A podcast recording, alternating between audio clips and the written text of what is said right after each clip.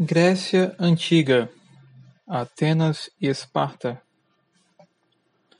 Então vamos começar a falar pelo período arcaico. Esta é uma época de hegemonia e imperialismo do mundo grego. Destacam-se as principais cidades-estados, Atenas e Esparta, as quais desenvolveram modelos políticos e organização social bastante distintas Enquanto Esparta tornou-se uma cidade altamente militarizada e oligárquica, Atenas destacou-se pela primazia da democracia aristocrática.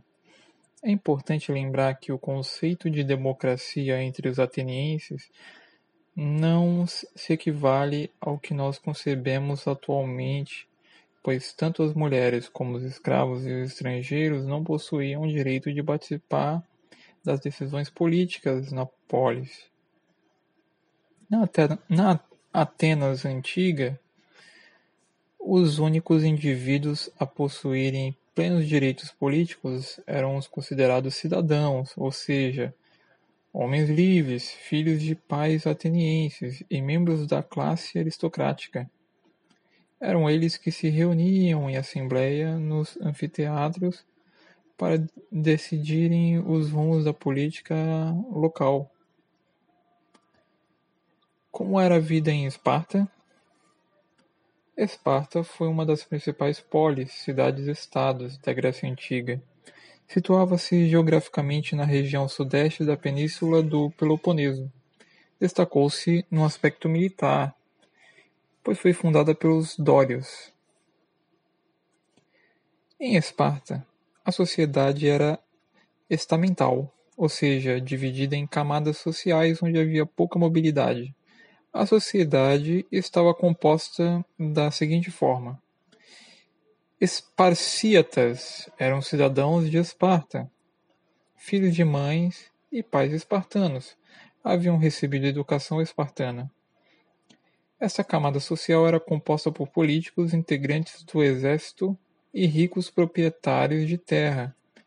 Só os esparcíatas tinham direito político.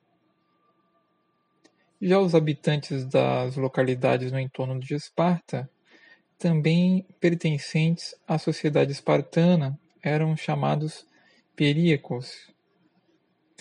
Eram pequenos comerciantes e artesãos. Moravam na periferia da cidade e não possuíam direitos políticos não recebiam educação, porém tinham que combater no exército quando convocados. Eram obrigados a pagar impostos. Os escravos, ali chamados de holitas, eram conseguidos por meio das vitórias militares empreendidas pelas tropas espartanas. Levavam uma vida miserável, miserável pois eram obrigados a trabalhar quase de graça, nas terras dos esparcíatas. Não tinham direitos políticos e eram alvos de humilhações e massacres. Chegaram a organizar várias revoltas sociais em Esparta, combatidas com extrema violência pelo exército. Atenas foi fundada em homenagem a que chamam de a deusa da sabedoria. Os jônios construíram a Acrópole, que abrigava os edifícios públicos e o templo, numa colina. Na costa, eles construíram o porto do Pireu. Aos poucos, Atenas foi se tornando o principal centro dos jônios. Os atenienses experimentaram várias formas de governo até chegar a uma forma que eles chamaram de democracia.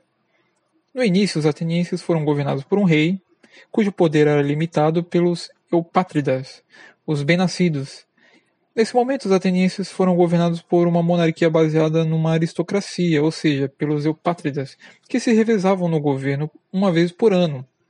Revolta dos habitantes que não podiam participar do governo forçaram os governantes a escrever as leis, que só eram conhecidas pelos eupátridas.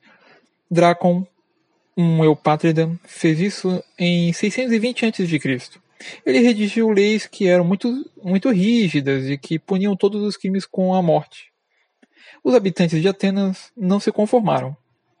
Fizeram outra revolta e chamaram Solon, outro eupátrida, para reformar as leis. Solon libertou todos aqueles que eram prisioneiros por dívidas, repartiu as terras que antes pertenciam apenas aos nobres, suavizou as leis de Drácon e incentivou a educação para todos os cidadãos.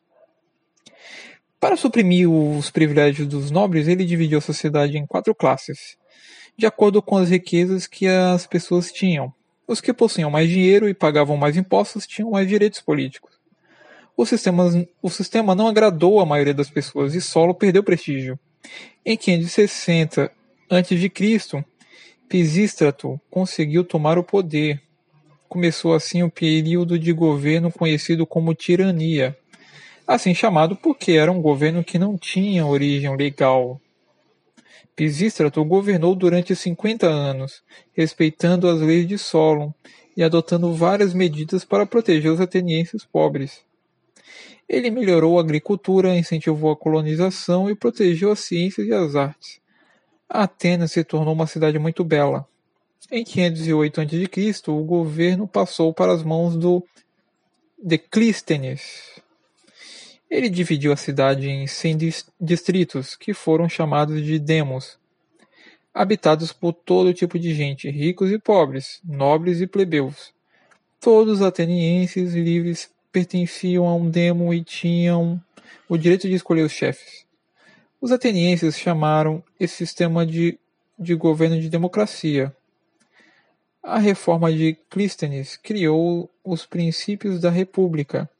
Esses princípios eram os seguintes: as leis nascem da vontade dos cidadãos, todos os cidadãos são iguais perante as leis, todos os cargos públicos são acessíveis aos cidadãos que respeitam as leis, e os atenienses contavam com várias instituições por meio das quais a república se sustentava. Por exemplo, o Senado estudava as leis que seriam propostas aos cidadãos e cuidava das relações com as outras regiões. Os membros do Senado eram escolhidos pelos demos. A Eclésia, Assembleia Popular, era a instituição mais importante, da qual todos os cidadãos participavam. Ela se reunia uma vez por semana em praça pública. Lá, os cidadãos examinavam e votavam as leis propostas pelo Senado.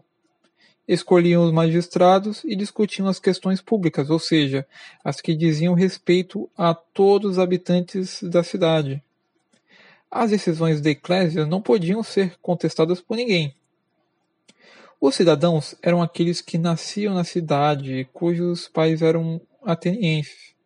As mulheres, as crianças, os estrangeiros e os escravos que formavam a maioria da população de Atenas não participavam da democracia ateniense. Os estrangeiros tinham de pagar impostos e, em caso de guerra, eram obrigados a servir no exército. Em certos momentos, os escravos formaram mais da, metade da população da cidade. Eles cultivavam a terra dos cidadãos e trabalhavam nas oficinas dos artesãos. Enquanto o ócio, a reflexão e a valorização das artes faziam parte do universo cultural dos atenienses. Em Esparta, a classe privilegiada priorizava a formação de soldados corajosos, obedientes e bem treinados. Alguns historiadores chegaram a afirmar que Esparta mais parecia um acampamento militar que propriamente uma cidade-estado, com vida social estável. Nessa cidade, com forte vocação para a guerra, praticamente não havia mobilidade social entre os três grupos existentes. Os Espacetas formavam a classe aristocrática, a qual era composta pelos filhos dos patriarcas que se julgavam fundadores da sociedade espartana. Ao contrário do que ocorria em Esparta, as escolas atenienses eram particulares. As escolas públicas não existiam, aos sete anos, os meninos cujos pais podiam pagar uma escola começavam a frequentar o ginásio, acompanhados de um escravo chamado pedagogo. Ao, ao completar os 18 anos, registravam-se nos demos e prestavam serviço militar obrigatório. Aos 20 anos, tornavam-se cidadãos. Em Esparta, as mulheres ficavam em casa com o dever de educar filhos vigorosos. Toda sua educação era voltada aos deveres domésticos. Em Atenas, a jovem mulher era educada pelas mulheres mais velhas, mães, avós e criadas, as quais lhe ensinavam a tecer e cozinhar. aprendiam um pouco de música e também de leitura, que iriam ser fundamentais na vida que teriam da dedicação à futura família patriarcal. Quando Aristóteles escreve Política, a ciência da felicidade humana tem como meta descobrir inicialmente a maneira de viver que leva à felicidade humana e, para tanto, dispõe da certeza de Hesíodo, quando ele disse: Primeiro a casa, uma mulher e um boi no arado, pois o boi é o escravo do pobre e a casa a comunidade das necessidades diárias, onde a mulher realiza as tarefas ou mesmo quando apoia suas ideias para a governabilidade de uma cidade-estado nos dizeres de Romero.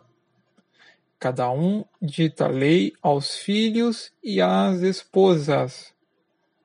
E reafirma a posição da mulher ateniense quando observa que a moderação de uma mulher e a de um homem não são idênticas nem sua coragem e sentimento de justiça compensava Sócrates. Uma é a coragem de comando, a outra de obediência, e o mesmo acontecem com outras qualidades. Portanto, como podemos observar, o papel da mulher na antiguidade era reservado aos afazeres domésticos e educada para ser dócil.